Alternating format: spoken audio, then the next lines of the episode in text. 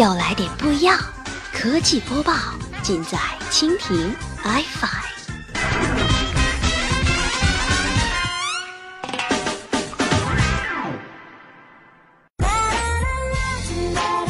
欢迎收听 BAT 播报，本节目由蜻蜓 iFi 独家制作播出。收听更多内容，敬请收藏订阅本节目或持续关注蜻蜓 iFi 科技频道。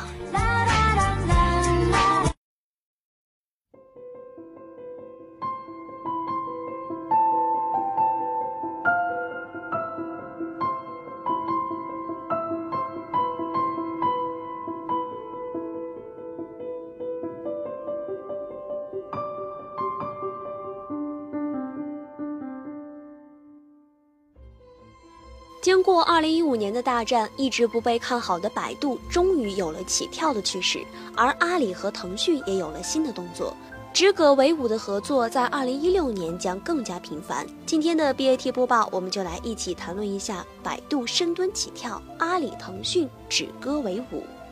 细看 BAT 二零一五年的种种动作，百度深蹲起跳已成必然，阿里、腾讯再度死磕到底。而在各方刀兵相见的同时，止戈为武似乎成了另一种趋势。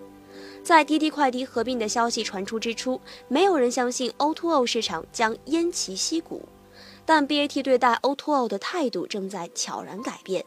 随后，赶集牵手五八、翼龙和去哪儿先后委身携程，就连积怨已久的美团和大众点评也选择了合并。有人说，O2O 巨头们已经从同质竞争和无谓消耗中幡然醒悟，合并是必然且必须的选择。但对于 BAT 而言，布局的维度不只是 O2O，在很多领域都在握手言欢。我们不妨从 O2O、国际化和投资三个方面来解读 BAT 的战略布局。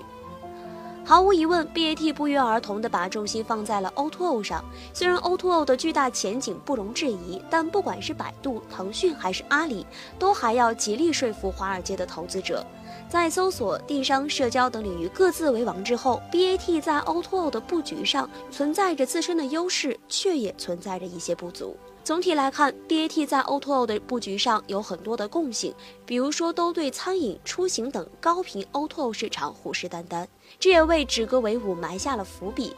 不过在分析之前，不妨先来看一下百度在2015年的股价走势，可以发现百度的股价经历了过山车式的涨跌。庆幸的是，华尔街终于在百度坚持了一年之后，开始认同起 O2O 的战略。在一番深蹲之后，百度似乎也要开始起跳了。不管怎么样，O2O 的烧钱是为了培养用户的习惯，但在占领之后，必然不会持续目前的竞争局面。无论是百度深蹲后的起跳，还是阿里、腾讯的各自为战，要么在 O2O 格局上寻求一个新的平衡，要么最终会走向联手。从 BAT 在 O2O 巨头合并中的交叉合作来看，休憩与共似乎会是最终的选择。